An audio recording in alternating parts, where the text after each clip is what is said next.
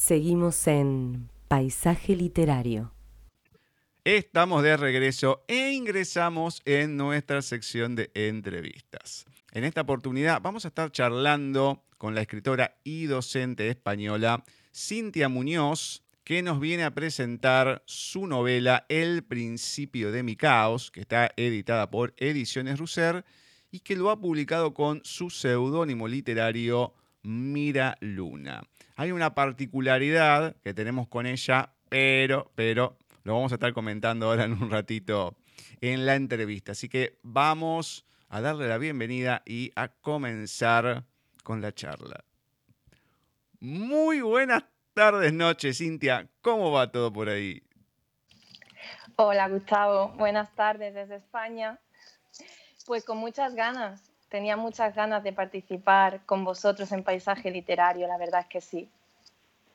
Hola, Cintia. Me alegro de que estés contenta de estar con nosotros.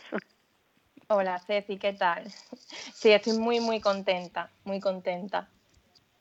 Le vamos bueno, me alegro. Sí, le vamos a comentar a la gente que esta entrevista tiene una particularidad porque desde hace poco tiempo la gente nos empieza a escribir en Instagram para entrevistas y demás. Entonces, claro, aparece Cintia, nos escribe, bueno, dale, qué sé yo. Claro, cuando vemos la portada dice Ediciones Russer.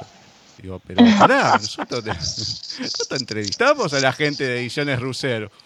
Pero mirá cómo son las cosas. Bueno, pará que, bueno, obviamente hablamos con Francisco, esto fue el mes pasado. Y bueno, dice, sí, sí, no hay problema, qué sé yo, así que, ¡pac! enseguida. O sea, qué, loco, ¿no? ¿Eh? ¿Viste?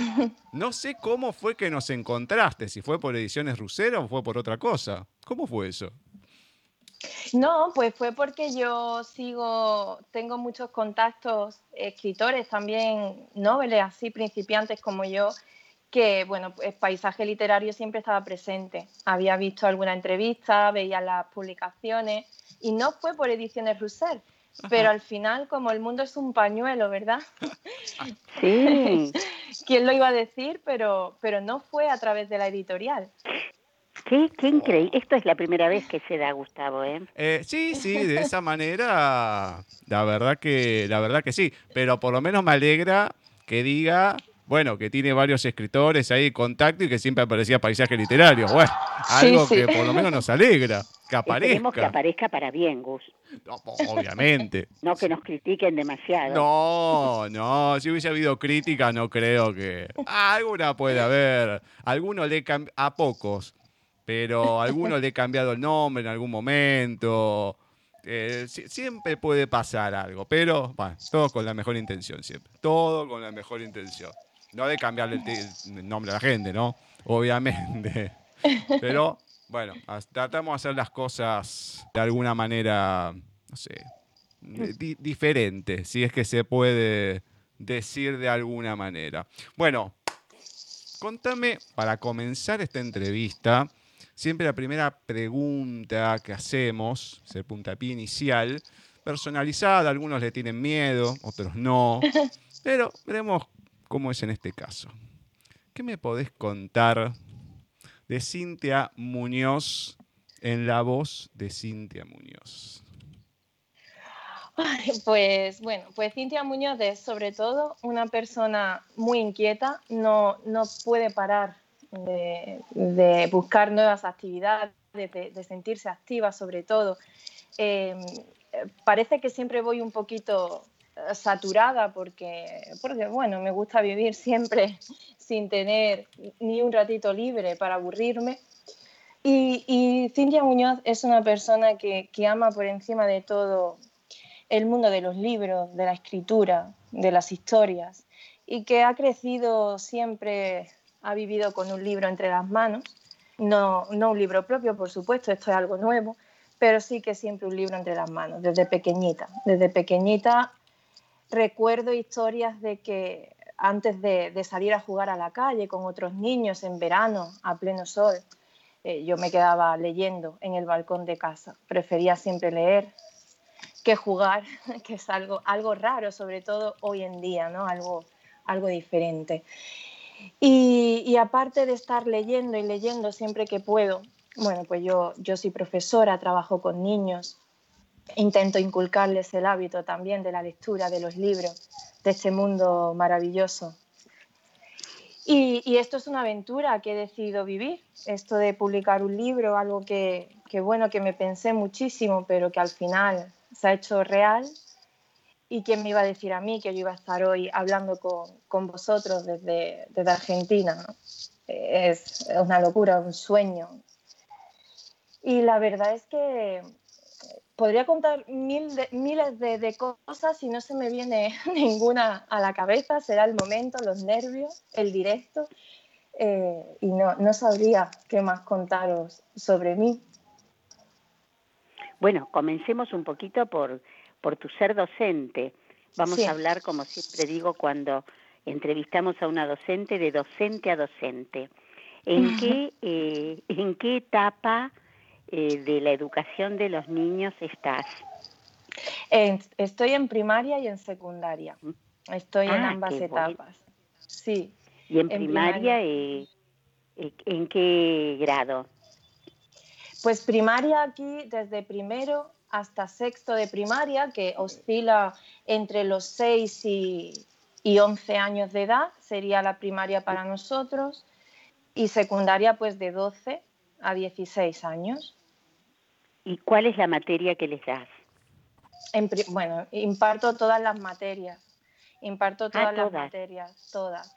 Yo estudié en un principio para impartir educación primaria, lo que vendría siendo magisterio de educación primaria, con, con mención en inglés, que te preparan para impartir todas las asignaturas, excepto religión y educación física.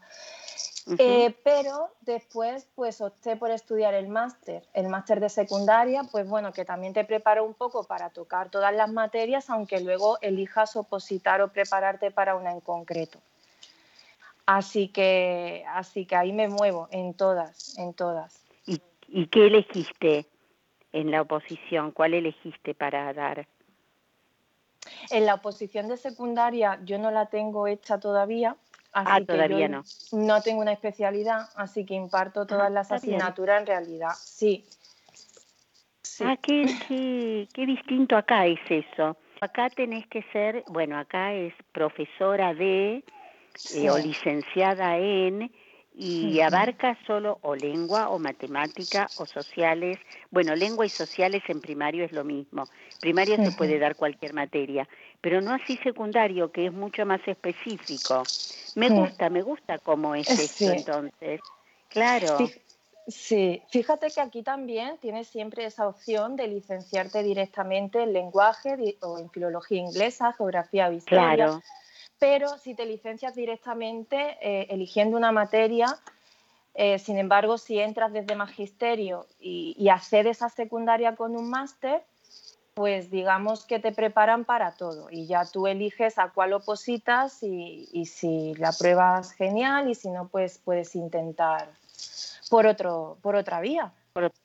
Qué bueno. ¿Y qué turnos tienes? ¿Todo el día, mañana, tarde? Pues mira, mañana y tarde. Este año, mañana y tarde. Claro. Mañana y tarde. Estamos... Sí. ¿Y cómo te fuiste adaptando a todo, a todo esto nuevo? ¿Cómo, ¿Cómo fue la adaptación?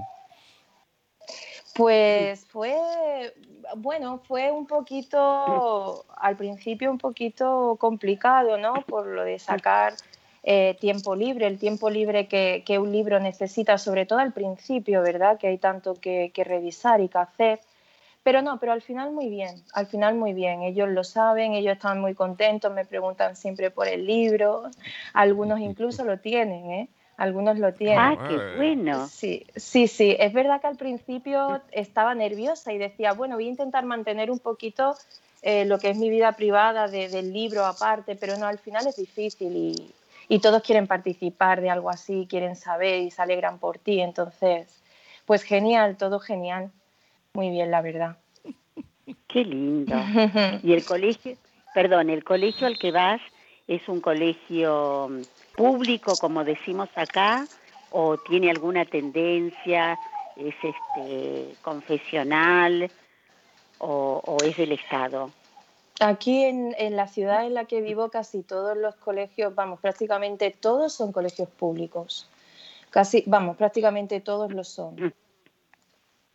No tenemos colegios, no, sí, no tenemos colegios privados. Privados. Qué bueno. Sí, sí. Por parte mejor. Acá empezaron a crecer más los colegios privados, el auge desde que la educación pública empezó a bajar. Es como que hubo esa tendencia. Antes había, eran pocos, qué sé yo, me acuerdo el, Word en acá apenas pasando la, capital, eh, ahí en Ramos Mejía, algunos otros, siempre hubo más como de, la alta sociedad, vamos a decirle. Pero después... Eh, sí, también, también. Pero, claro, van pasando los años cada vez más y hay mucha, pero mucha desigualdad se ve entre lo público y lo privado. Y es bueno que si se puede mantener un rango de educación estatal o público y que sea bueno, eso es lo, la verdad lo mejor de todo, porque puede acceder todo el mundo y que tengan una buena educación. Eso es lo importante. Es cierto, sí. Hombre, en España hay bastantes colegios privados, es cierto que sí, y hay algunas zonas en las que se aprecia más esa desigualdad que comentaba Gustavo. Pero esta ciudad es, muy pequeñita, es muy pequeñita y no hay muchos colegios, así que son todos públicos. La verdad es que por esa parte tenemos, tenemos suerte. No, buenísimo. Y si la educación que se brinda es de excelencia, mejor hmm. aún. Sí, sí, sí que lo es, sí. bueno, vamos a empezar a hablar de tu vida como, escritora, relacionada con la literatura.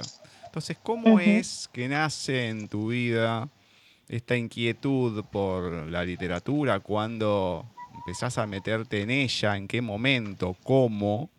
¿Y cuándo es el momento que ves que la escritura es lo tuyo, que te gusta, que querés escribir tus propias historias? Pues eh, yo creo que ha sido un sueño ha sido un sueño que he tenido siempre, lo de llegar a publicar un libro, ¿no? Entonces, digamos que yo cuando era pequeña utilizaba los diarios, los típicos diarios que siempre tiene, eh, sobre todo un, niño entre sus manos, pues yo los utilizaba para escribir, inventar historias, en fin, mis cosas. Pero cuando mm, ya mayorcita, digamos, hará unos cuatro años, me topé con una página de internet, una, página en la que puedes escribir y publicar y otras personas pueden leer gratuitamente lo que tú publicas.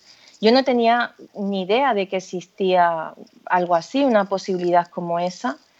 Y fue al descubrirla y, crear mi perfil, pues que empecé a escribir poquito a poco, eh, cositas que se me iban viniendo a la cabeza, algunas no las terminaba, otras sí. Y de repente un día pues eh, me mandan un mensaje privado de una de estas plataformas de, lectura y escritura y me comentan que hay un concurso que quizás me interese, que, podría participar, me mandan la trama y había que escribir un libro eh, que tratara pues sobre sobre una chica, una protagonista que además eh, fuera una jefaza, una jefa, alguien importante en su empresa y tuviera pues alguna aventura amorosa, por eh, digámoslo así.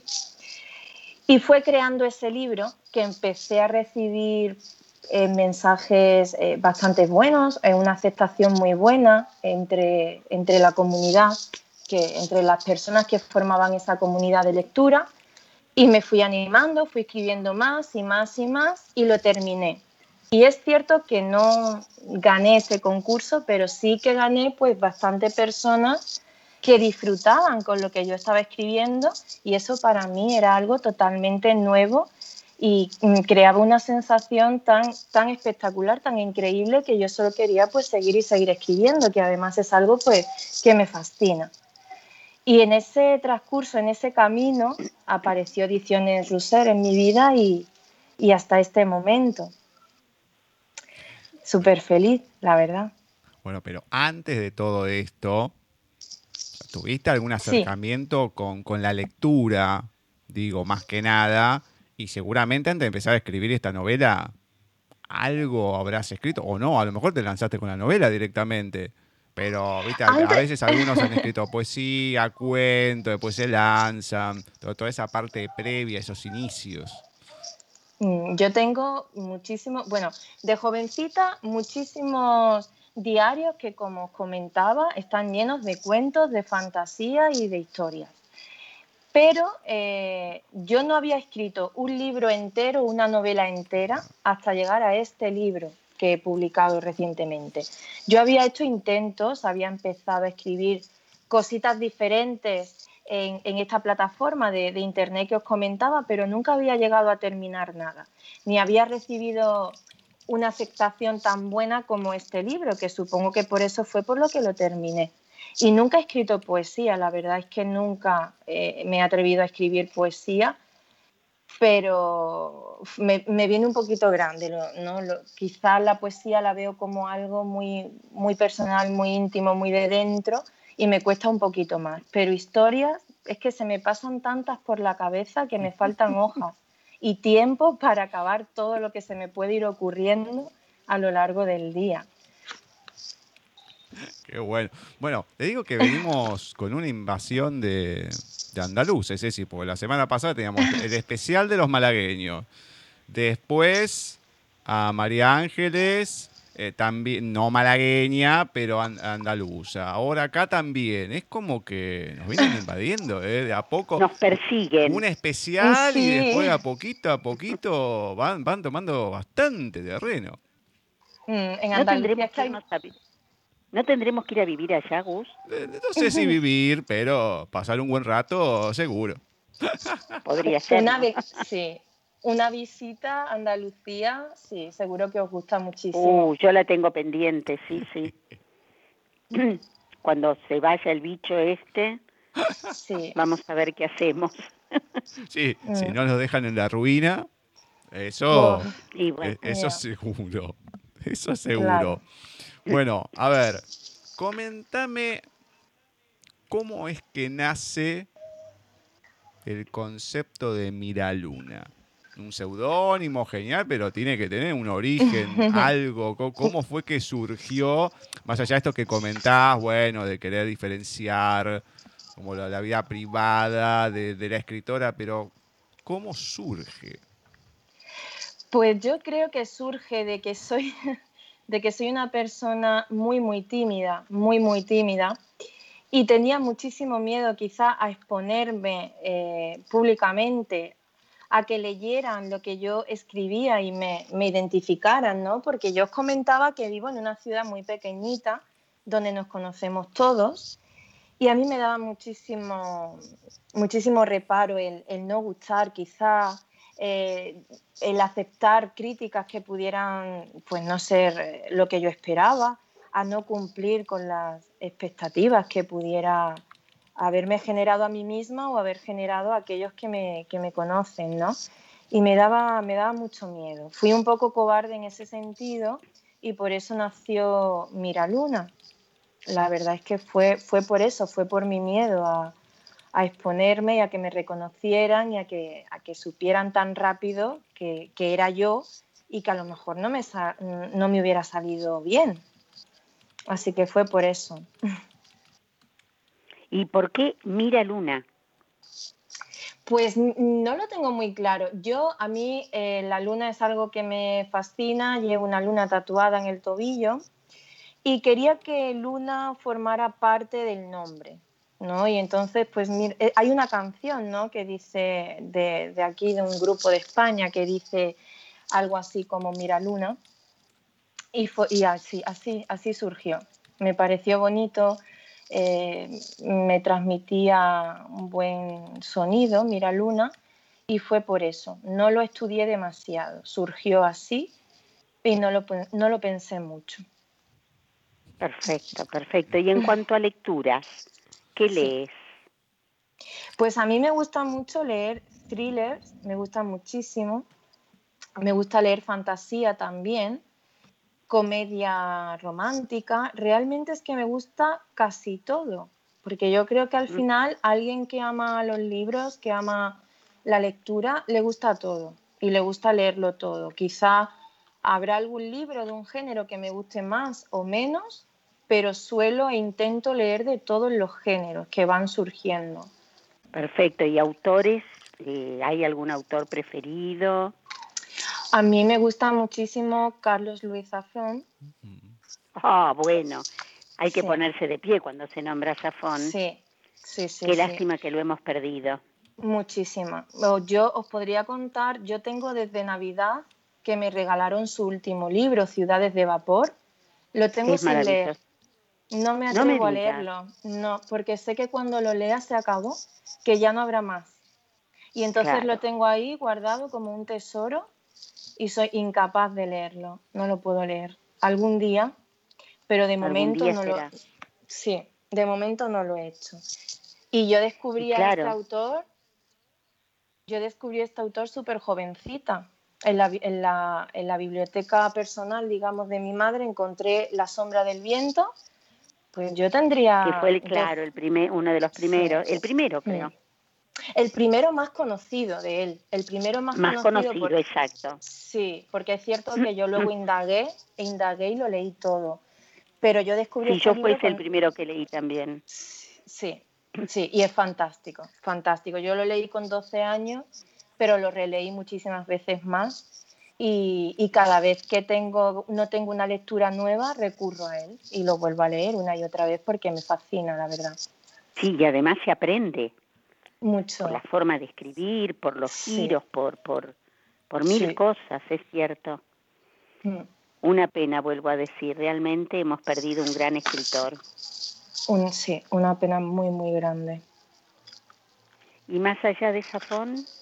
¿Hay algún pues, otro? Pues, más allá de Zafón, siempre me ha gustado Isabel Allende, he leído todo de ah, ella. Sí, yo es que me voy a unos extremos, ¿verdad? Y recientemente, no, no, no, está bien. Sí, no, pero que son, vamos, que nadie podría decir que es que son increíbles, ¿no?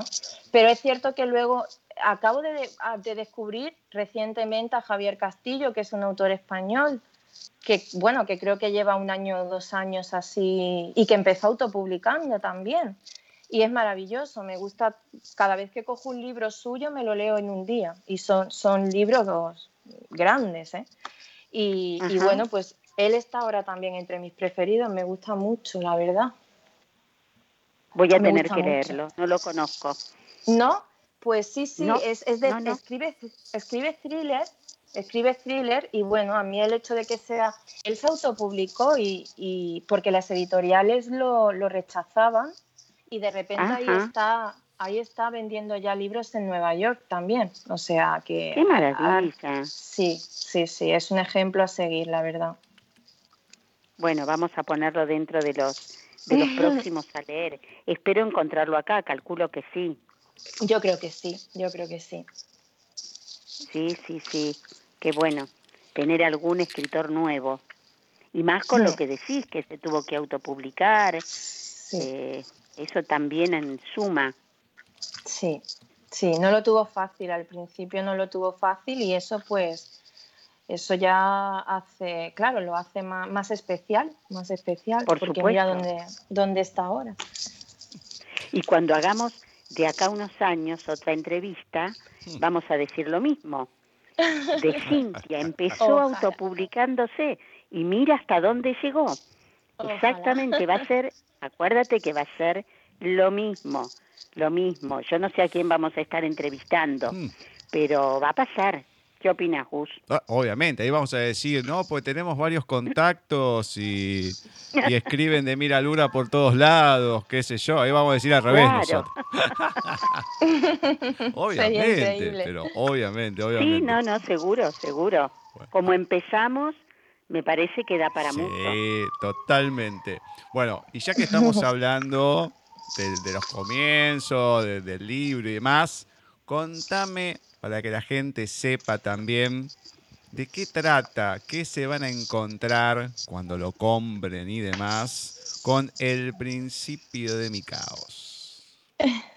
Pues se van a encontrar con una protagonista, una chica joven, que digamos que eh, ha sido una chica que ha vivido eh, una vida en la que eh, no ha experimentado demasiadas cosas, ¿no? se ha dedicado siempre a estudiar, a trabajar por, por ese futuro que soñaba y demás, y que la primera experiencia o aventura que vive en su vida es mudarse a una ciudad mm, de la envergadura de, Nueva York, sola. ¿no? Entonces ella llega a Nueva York, triunfa y se convierte en la directora de una revista de moda femenina. Y todo va genial, todo es perfecto, hasta que eh, personas nuevas se cruzan en su vida, tambalean esos cimientos que tanto le había costado a ella construir.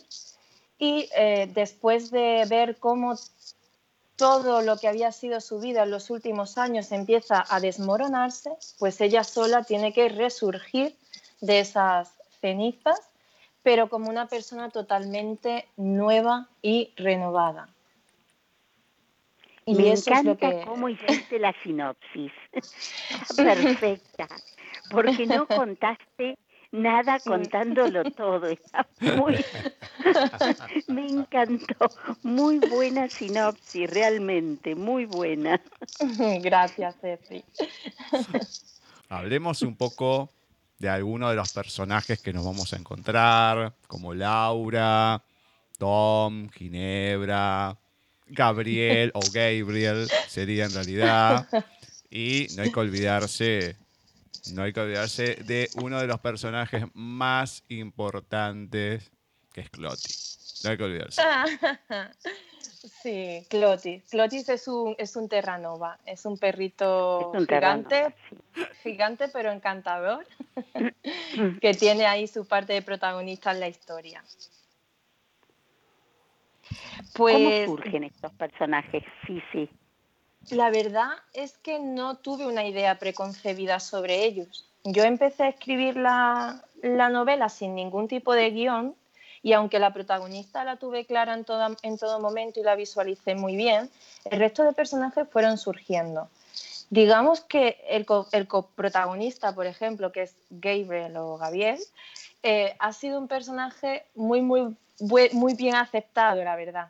Eh, yo lo que he intentado es que ninguno de ellos fuera o tuviera eh, el papel perfecto, ¿no? Yo, yo lo que digo del libro es que está lleno de personas imperfectas, como podríamos ser eh, cualquiera de nosotros. Y he intentado que tuvieran distintas personalidades y roles y que cualquier persona que eh, quisiera leer el libro pudiera sentirse identificado con uno, con otro, sin, sin ser de ninguna franja, ni de edad, ni de, ni de clase social o de, o de creencia o de pensamiento, ¿no? Así que son distintos, muy reales y muy, muy imperfectos, que es lo principal, muy imperfectos. Así los describiría, los describiría yo. Ahora, ya desde el principio, a la protagonista con el apellido que le pusiste, presta para el gaste. Presta ahí para que le hagan bullying, porque Laura Sorda. Y que, la verdad que cuando vi el apellido digo, oh, acá se viene una. Si esto lo explota un poquito, eh, has explotado. No vos, no, obviamente, lo que es el personaje, que no se entienda mal. Digo, ahí sí, da, da para, como decimos acá, da para el gaste, porque ya con ese hay apellidos, lamentablemente cuando uno es chico, que son complicados, o por el apellido en sí, o por cómo termina, que te pueden hacer un versito, no sé, hay, hay miles de cosas. Y lo que debe haber sufrido esta muchacha de chica. Sí, sí, aunque Laura se quejaba, se quejaba muchísimo de ser tan indiferente, ella se sentía tan indiferente hacia el resto de niños que, que se quejaba de que nadie se metía con su apellido. Era, era su principal queja. Ella dice, fijaos si, si pasaban de mí, que ni siquiera se metían con mi apellido, que da para mucho. Así que...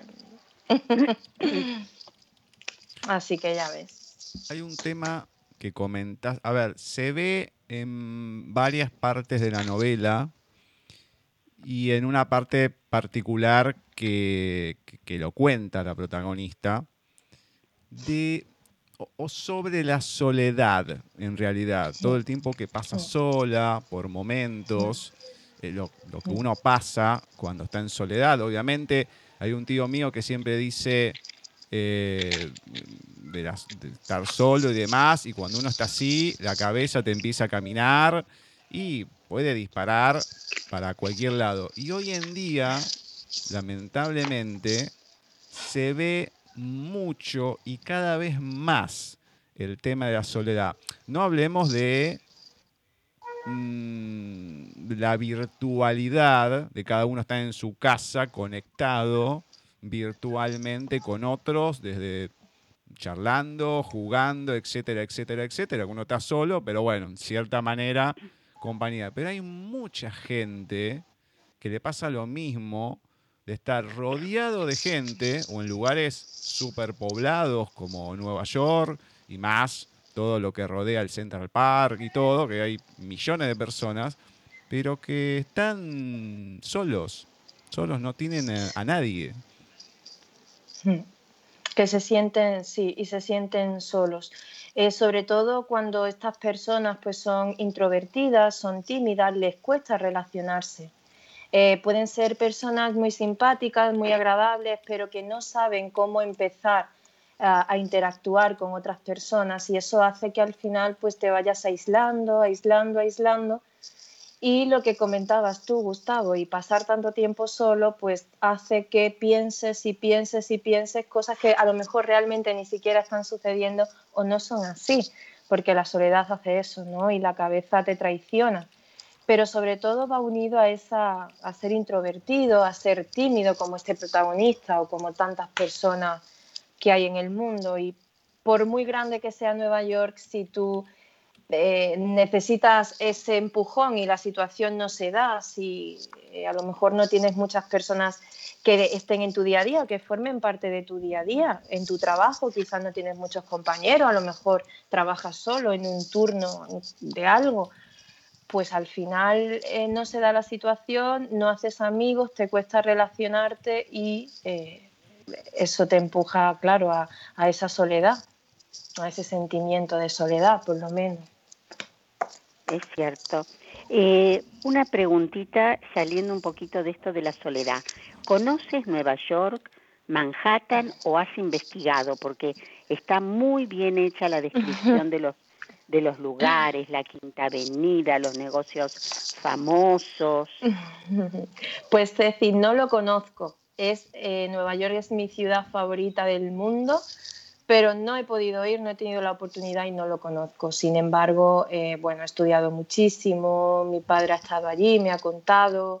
Eh, hay muchísimas series de televisión y de películas ambientadas en esa ciudad y al final pues vamos sumando información, información, pero es verdad que me he documentado muchísimo y mientras escribía el libro he querido ser tan fiel a la realidad que me, he documentado mucho.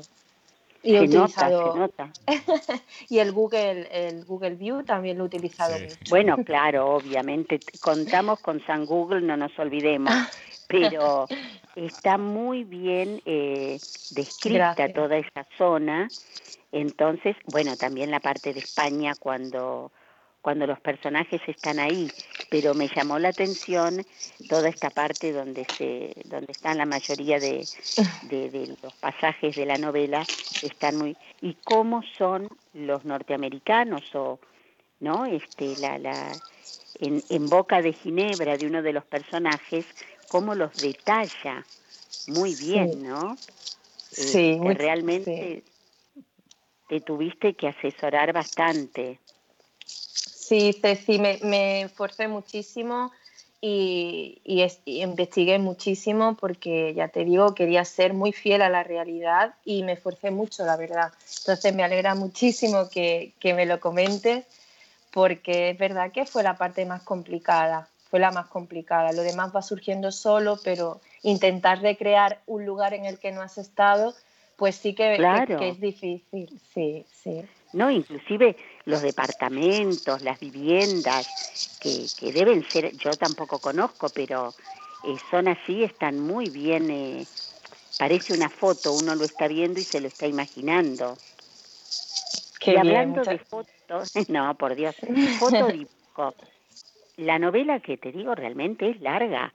No, por ser una primera novela, 380 y pico de páginas, hay que escribirlas.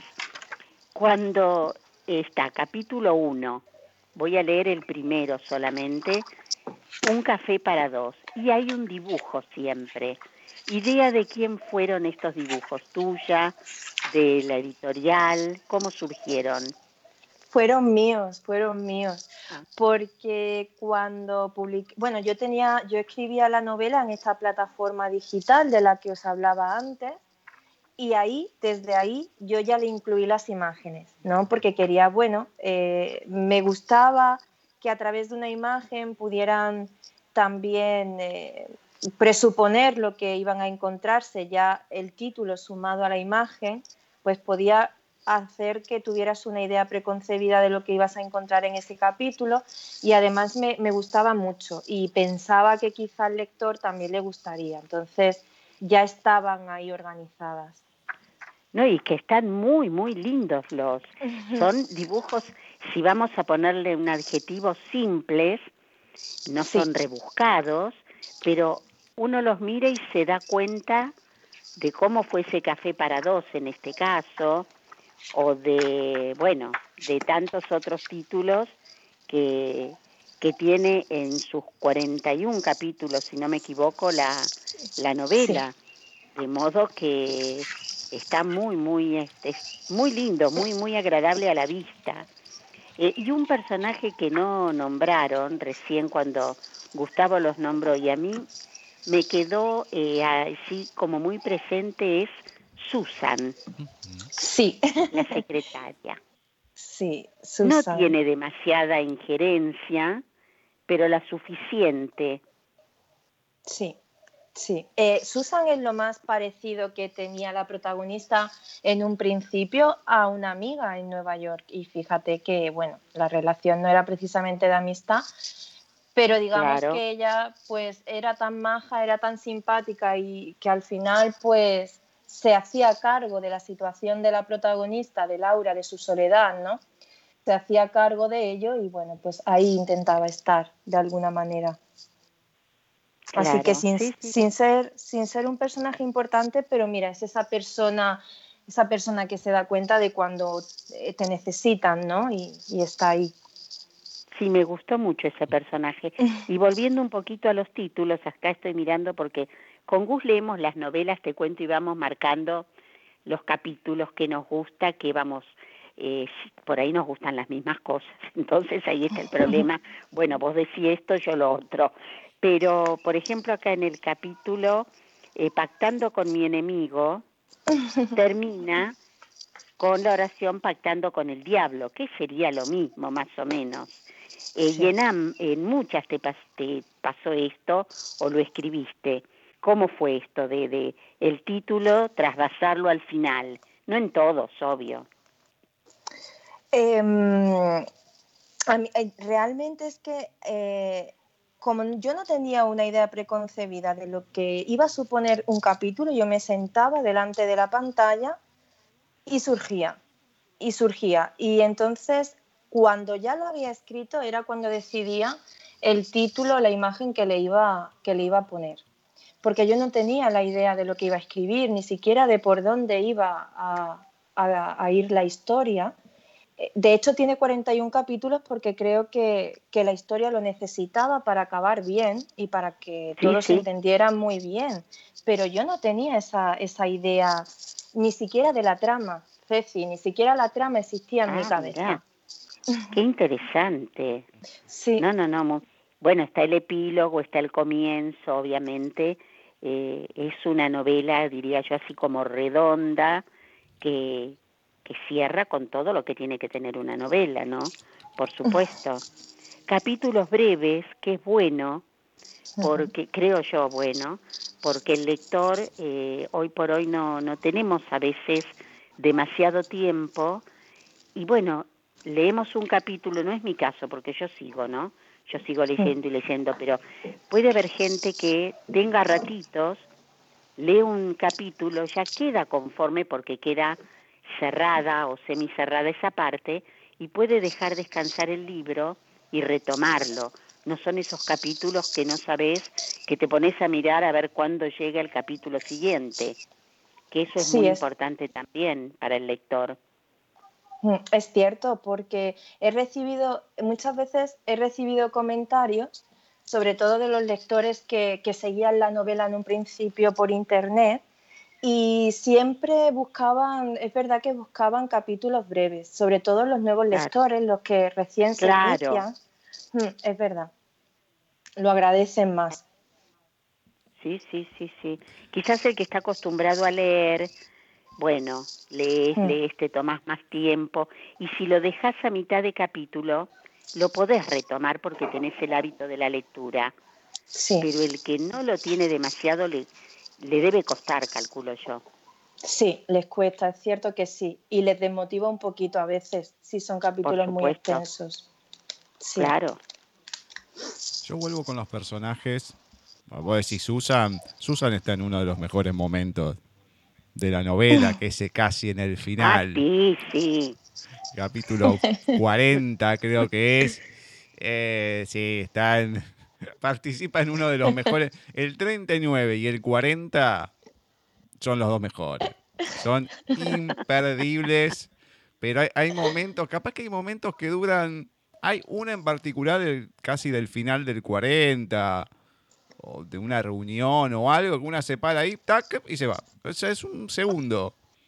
Y, uno es cuando se queda a decir, no, una bomba de protones. Pero bueno, vuelvo con los principales, creo que me los describas un poquito con estas imperfecciones y todo, tanto como dije, Laura, de este muchacho que se encuentra, Tomás, de Ginebra, como la ha denominado Ceci en privado, una jipona, acá jipona de hippie, así más, más suelta. Yo te digo que a veces me la identificaba un poco con, que no es, no es igual, igual, igual, pero un poco a veces algunas cosas que tiene como mm, este grupo de, de amigos de Hugh Grant en la película Notting Hill, o un lugar llamado Notting Hill, eh, cuando estás, que entra Julia Robert, que empiezan a hablar, todo, que todo, entra uno, no, sí, porque tal y tal cosa, que todos se quedan y cuando se va se empiezan a matar de risa, a comentar que hay una,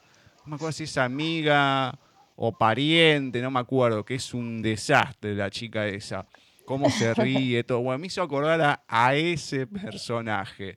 Bueno, y lógicamente, Gabriel, estos cuatro personajes barra 5, con Lena también, que es la amiga, la, amiga de, España, de Laura, un poquito de, cómo son, de qué papel juegan. Sí. Bueno, pues partiendo de la base de que todos ellos son, como decíamos antes, eh, de todo menos perfectos, pues Laura, ya hemos dicho, ¿no? Ella se siente una chica del montón que no destaca más que a nivel profesional.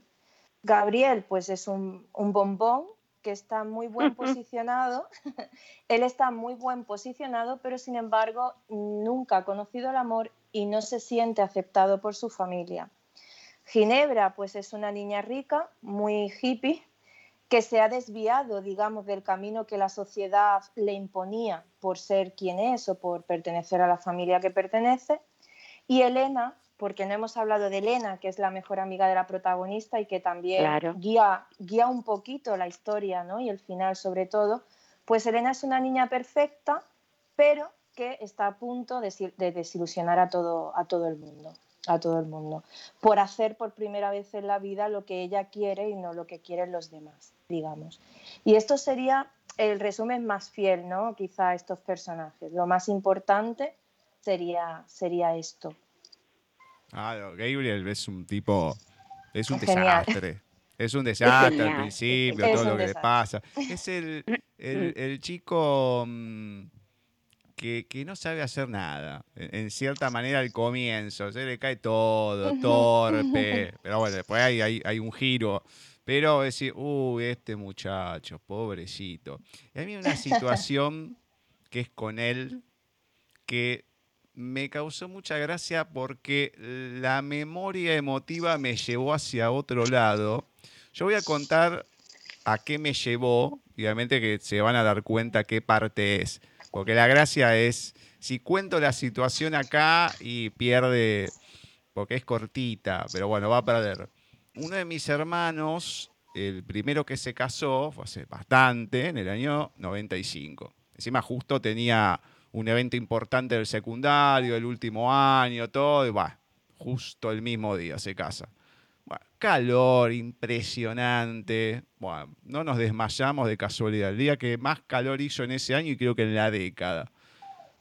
Sale, claro, y venía la parte de, salen del registro civil, bueno, el festejo, filmar y todo. Pasa mi vieja y me pone una, encima, ni siquiera me pone arroz en la mano, era una, un pedazo de, bolsa chiquito que no lo podías ni mantener con el arroz. Así como, como me lo dio, esperé. La mano fue como una catapulta, porque la tiré hacia atrás y como vino así con la mano media huecada, ¡fa! Y se ve en el video que le llega una bomba, porque no era tampoco un kilo de arroz, pero pareció. Le llega una bomba de golpe al oído. Después, bueno, la fiesta, todo y demás. Terminó la fiesta y seguía teniendo arroz. De cómo se lo tiré y cómo le cayó en, el, en la oreja, en la camisa, en todos lados. Y en el video está patente que ¡pac! se tira para el costado porque fue un. Claro, y pensó quién fue el animal. Obviamente que después le dije que fui yo. ¿Qué me va a venir a decir? Pero lo maté. Y era creo que la primera vez que hacía algo así. La verdad que creo que ni lo pensé, el inconsciente lo mío. Entonces creo que un poco me puedo sentir identificado con este muchacho desde la torpeza también, en cierta sí, manera. Sí, totalmente. A mí me recuerda. Total. totalmente.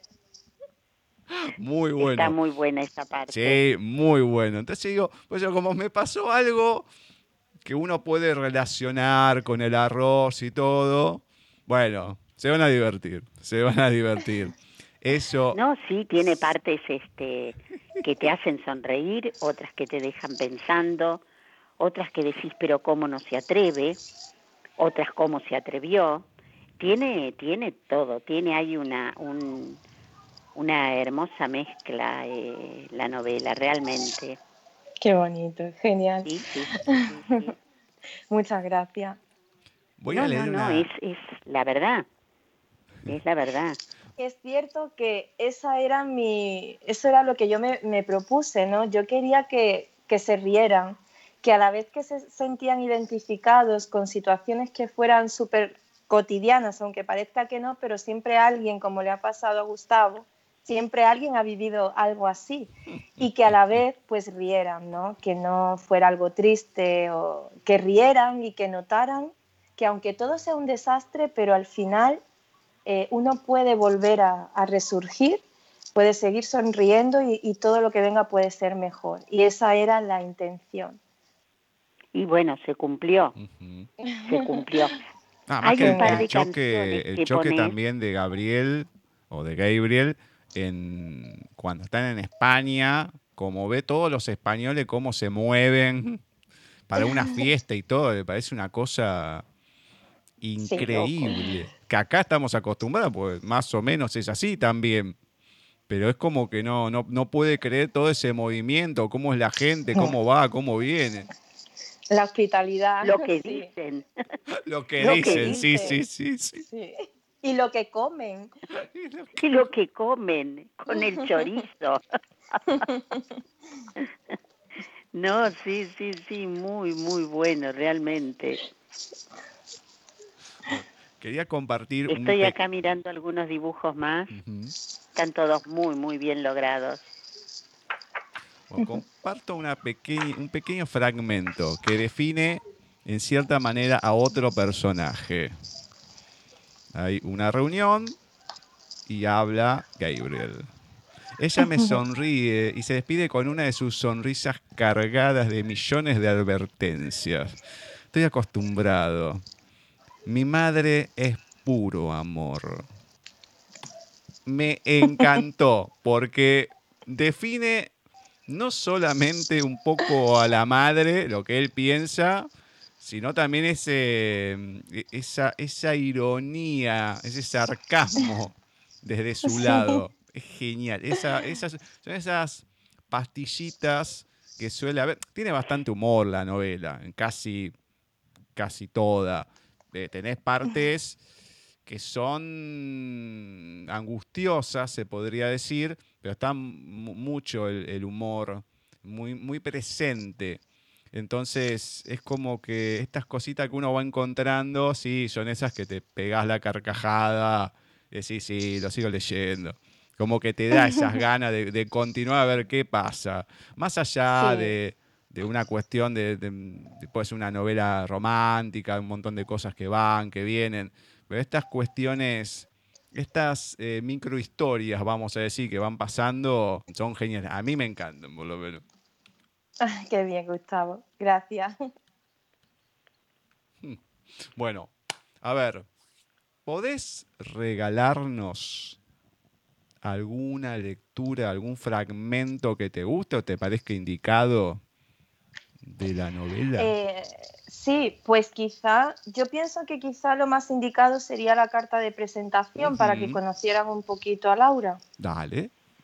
Sí. Puede ser. Antes de que leas esto, mm. Gustavo tenía, creo, no sé si se le pasó ahora por la hora que nos, que nos está llegando, pero a Gustavo le encantó el final.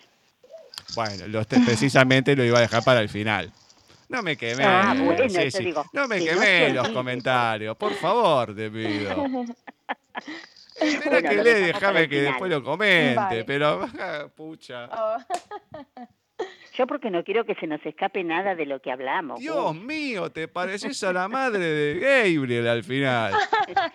No, soy una maestra. Soy una maestra que está atenta a todo. Sí, sí. Dios mío. Esto no se acaba hasta que se acaba. Por favor. por favor, te pido. Bueno, te escuchamos. Vale. Bueno, ¿quién es Laura Sorda? Si me hubieran hecho esta pregunta hace unos años, hubiera contestado que era un bicho raro, que pasaba desapercibido allá donde iba.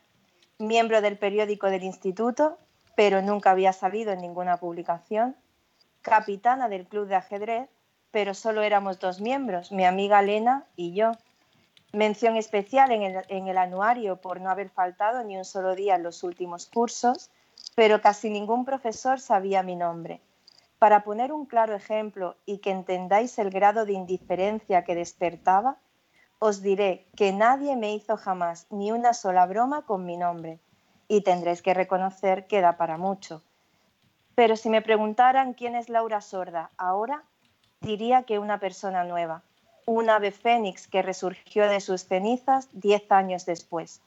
Los días de soledad y ausentismo social me proporcionaron muchas horas libres para dedicar a mis estudios. Decidí meterme en publicidad y marketing porque quise plantarle cara a mi introvertido yo interior y fui a sacarme un máster en la SA Newhouse School de Nueva York. Aquella ciudad me cambió por completo. Salir del cascarón me proporcionó la fuerza y el empuje necesario para dar un cambio de 180 grados en mi vida. La chica introvertida fue abriéndose a un mundo nuevo y desconocido que después de todo no estaba tan mal. Me ficharon para hacer mis prácticas en la TWT, The Woman of Tomorrow, una super revista de moda a nivel internacional con sede en la Gran Manzana. A riesgo de aparentar una infinita arrogancia, os diré que soy bastante buena en mi trabajo, la máster del universo más bien, y me gané un puesto fijo en la empresa como responsable de producto. La revista que cuida muy bien a sus empleados me puso un pisito en el Upper West Side y desde la ventana de mi cocina podía ver el mismísimo Central Park. Cada vez que me levantaba por las mañanas me sentía como la protagonista de mi propia película.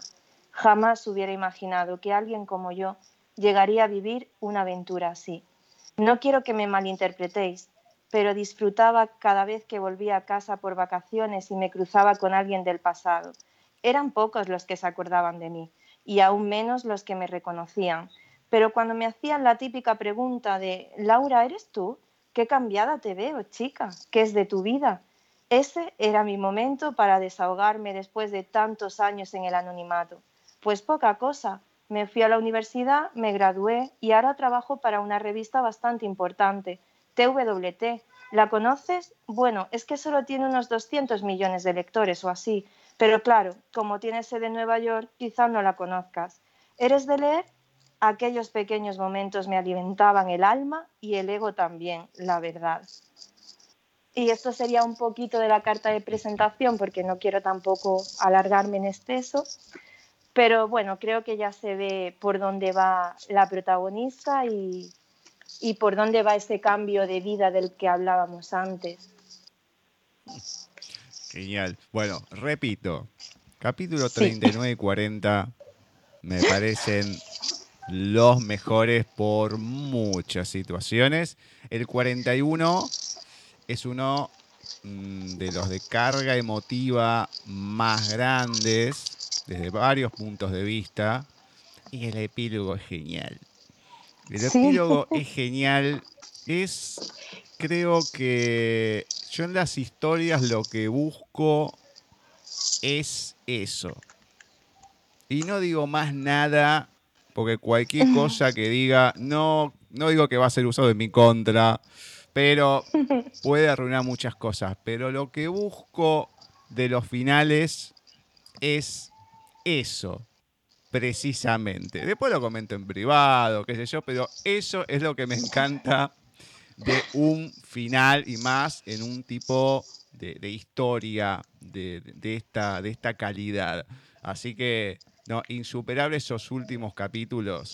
No, no, no tienen desperdicio, porque a veces te quedas en alguna novela y decís, uh, ¿cómo termina así? Pero, o, que, pero hay continuación, no.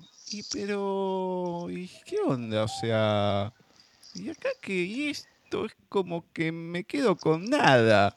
Yo me leí todo esto para. Y bueno, que, bueno, acá. No, no, no, es, es genial. Es genial desde muchos puntos de, vista y creo que la, parte, vuelvo a repetir, de, de la comedia en sí, de la risa, es un punto muy, muy fuerte. Y el tema de las situaciones, pueden ser situaciones cotidianas o no, esos lugares comunes en cierta manera, pero porque si a, uno, si a alguien no le ha pasado algo así, eh, ha escuchado de alguien o lo ha visto y se ha matado de risa, entonces son esas cosas así. No, no podés. Y son geniales, no, la verdad que no, no. Por eso, como dijo Ceci, la extensión, en la extensión, en la extensión es complicado que mm, tener ahí el interés de la persona. Nosotros lo, leemos, lo tenemos que leer rápido, etcétera, etcétera, etcétera. Pero es complicado mantener la, la atención en una novela larga. Y acá con todo esto, bueno, se da, se da, así que felicitaciones. Gracias, gracias. Tenía mucho miedo de que el final pudiera defraudar porque yo no quería que fuera un final esperado. Yo quería que fuera todo lo contrario a lo que el lector tuviera en mente a mitad del, libro, ¿no? Quizás. Entonces yo tenía miedo también de defraudar. Así que muchas gracias, Gustavo, por tus palabras. No, por favor, son más que merecidas, más que merecidas. Gracias. Bueno, coméntame ahora la gente dónde puede encontrar la novela, dónde te pueden escribir a vos, dónde te pueden leer también, si es que sigue activa esa cuenta, no sé en qué plataforma habrá sido o será. Bueno, contame todo. Bueno, a mí me pueden seguir leyendo, si quieren y les apetece, me pueden seguir leyendo en Litnet, que me encuentran como Mira Luna. Es cierto que estas novelas ya no están, bueno, el principio de mi caso no está disponible ya de forma online, pero sí que hay otras cositas que pueden leer y así decidir si quizá quieren apostar por, esta novela. Y en cuanto a dónde podrían encontrarlo, pues siempre en la plataforma de Ediciones Rousset, a los que le mando un fuerte, fuerte abrazo desde aquí, pueden encontrarlo ahí, en Agapea, en la Casa del Libro, en Amazon. Y es cierto que en Latinoamérica tenemos a pues, em, Busca Libre, Librería de Lau también. Y luego, según me contaba Francisco, existe la posibilidad de que eh, acuda a su librería de confianza y pidan pues, que, le, le, traigan un ejemplar del principio de mi caos y no hay ningún problema en, que se lo lleven, en que, en que se lo pidan. Así que creo que, lo podemos encontrar por muchos medios, que estamos ahí presentes también por Latinoamérica y, y por mm. España. Y hay muchas opciones para encontrarlo.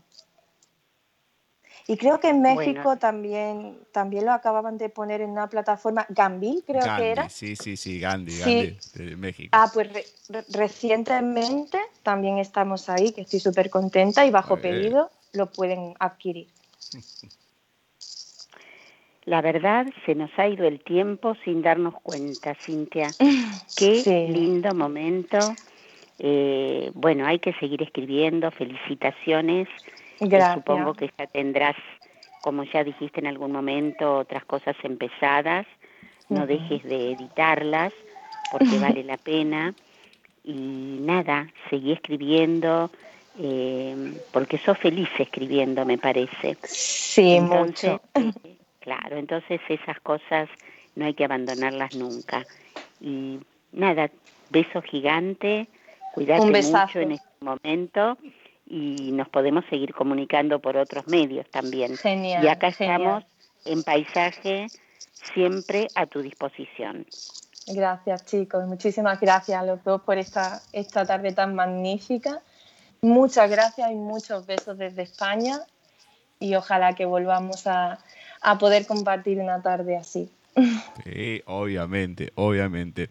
Bueno, sí, muchísimas, muchísimas, muchísimas gracias. Gracias primero por ahí haber escrito en Instagram, que lo podemos, lo pudimos apurar a Francisco, porque sí, no, son dos por mes y demás, pero bueno, a lo mejor si no hubiese pasado esto, y pasaban un montón de meses, así que bueno, bien, bien que se ha apurado al editor para que podamos tener este encuentro, poder charlar, poder conocernos. Mis disculpas porque eh, fue unos líos, un poco más, se queda esperando la semana pasada que la, la entreviste, o yo me quedo esperándolo a ella y digo, che, pero ¿qué pasa? No llega. Y era otra persona que teníamos que entrevistar, me hice un lío entre dos María, Mira Luna, que me hice un matete increíble. Así que mil perdones por eso, pero bueno, creo que queda subsanado con esta, con esta linda charla. Así que muchas, muchas, muchas gracias. Y bueno, a seguir escribiendo, así te podemos volver a tener acá.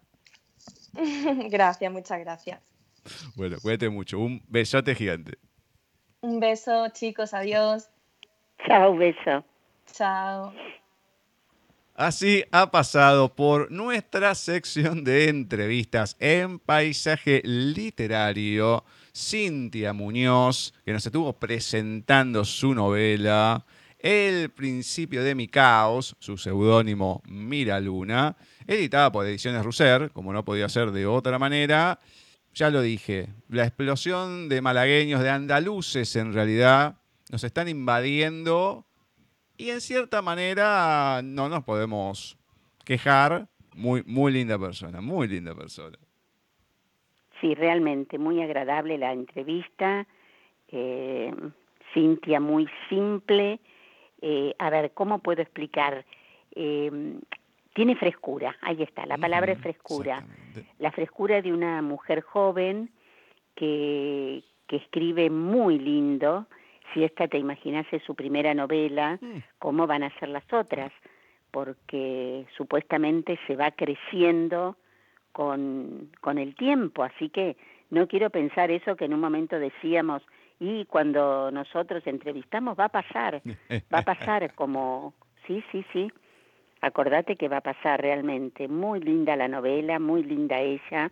Muy buena gente, la verdad que hay que volverle a agradecer a Cintia por, por el tiempo, por habernos escrito, etcétera, etcétera, etcétera, etcétera, etcétera. Y además por haber hablado bien de nosotros. Dijo, ah, están en todos lados. Uh, claro, uno dice que, es como que te llena un poco el, pecho eso, ¿no? decir, bueno, aunque sea poquito, un granito de arena que sumamos y, que, y que lo ven. Eso es lo, lo, lindo. Bueno, alguien lo ve y tiene esta, esta inquietud, así que bueno, la verdad, lo celebro y mucho que sea de esa manera. Bueno, ayer estuvimos también en un Zoom que presentaba su libro La piedra de Cúrtuba, Laura, y realmente fue un momento muy lindo, donde estaba Antonio Montoro, y bueno, cuando yo dije que era de Argentina, que la habíamos entrevistado a Laura en su momento, ay, dijo él, paisaje literario, también estuvimos con, con los mexicanos, peruanos, y muy bien, muy lindo, la verdad que estamos haciendo las cosas bastante bien, Gus, entonces. Qué lindo, me encanta. Me encanta. Bueno. Yo me sentí muy bien, yo me sentí muy bien. Bueno, estuvimos bien representados entonces ahí, paisaje literario. Por supuesto. además que al principio pasabas desapercibida, porque como no nos conocen las caras y demás. Claro. No, claro, claro. Este podría haber dicho Argentina, eh, tendría que haberme, en un momento pensé que tendría que haber dicho Argentina y me disculpo por algunas cosas que están pasando en la Argentina, pero dije, no, si no me preguntan no digo nada. Este, no me lo digas. por suerte nadie, nadie dijo nada. No me lo digas porque hace poco estuve en una entrevista y comenté sobre algunos dichos que se estuvieron diciendo a, una entrevista a un mexicano. Sí, oh, sí, no me digas, me dice y justo digo, la verdad que qué vergüenza, pero bueno, vamos a dejarlo ahí porque si no... ¿Puede ser que uno sienta vergüenza por quien te representa? Y, está bien. Es terrible. Lo, importante, o sea, da, tristeza, porque la verdad que yo no digo que sea, oh, que tenga la gran cultura, pero de última, si no sabes algo, yo me callo la boca, o sea, de última, no digo nada. Y si veo que me manda una macana, pido perdón, pero creo que en una macana tan grande me puedo equivocar, decir, no, mira, esto me parece que lo escribió, no sé, ponerle Hemingway. Octavio Pazzi lo escribió, eh, no sé. Sí, qué sé yo, puede ser que me equivoque, está bien, puede ser ahí. Uno se le mezclen los autores entre tanta cosa, pero qué sé yo, hay cosas y cosas. Pero bueno, hay, hay conceptos, que es otra cosa. Pero no importa, no importa. Bueno, sí, sí, muchísimas gracias por otro programa más. Bueno, gracias a vos, Gus, y a todos los que conformamos Paisaje. Será hasta el próximo miércoles, si Dios quiere. Exactamente. Le agradecemos, como siempre, a todas las personas que estuvieron pasando en el programa de hoy, a Flavia, a Vani, a Marce, también no hay que olvidarse del especial que tuvimos hoy de Cine desde la distancia, en donde Rosy Legido, Rosy Legido que fue otra entrevistada que tuvimos, en este caso en los especiales dedicados a las autoras del ese editorial, que nos dio una mano. Uno le propuso hacer un especial, lamentablemente Lobo ya no, no puede seguir con Litera Rock, lo había anticipado un poco el mes anterior, bueno, temas laborales, de estudio, se le está complicando bastante. Entonces, Rosy, ya que es especialista en cine, digo, bueno, a ver si vamos por acá, que hace mucho tiempo les comentaba alguna película, algo así, cortito. Bueno, ¿por qué no dedicarle un especial? Así que le agradezco se pudo armar de manera muy rápida, muy ágil y veremos el mes que viene con qué otro análisis podemos venir. En realidad yo acompaño, ella es la que dirige, esto es así. Pero bueno, esperemos que les haya gustado también este nuevo espacio que abrimos al cine con precisamente cine desde la distancia. La semana que viene vamos a tener nuevamente a Walter Gerardo Greulach, con otros creadores de mundos, ya que este mes, el de junio, Tenemos cinco miércoles. Ya saben, cuando es así, el cuarto es para Walter. Veremos con qué nos deleita. Vamos a tener otra entrevista en el programa oficial de paisaje, las lecturas como siempre con Ceci y todos los que nos acompañan. Así están dadas las cosas por el momento. Veremos a ver qué sucede la próxima semana cuando nos volvamos a encontrar en otro programa de paisaje literario.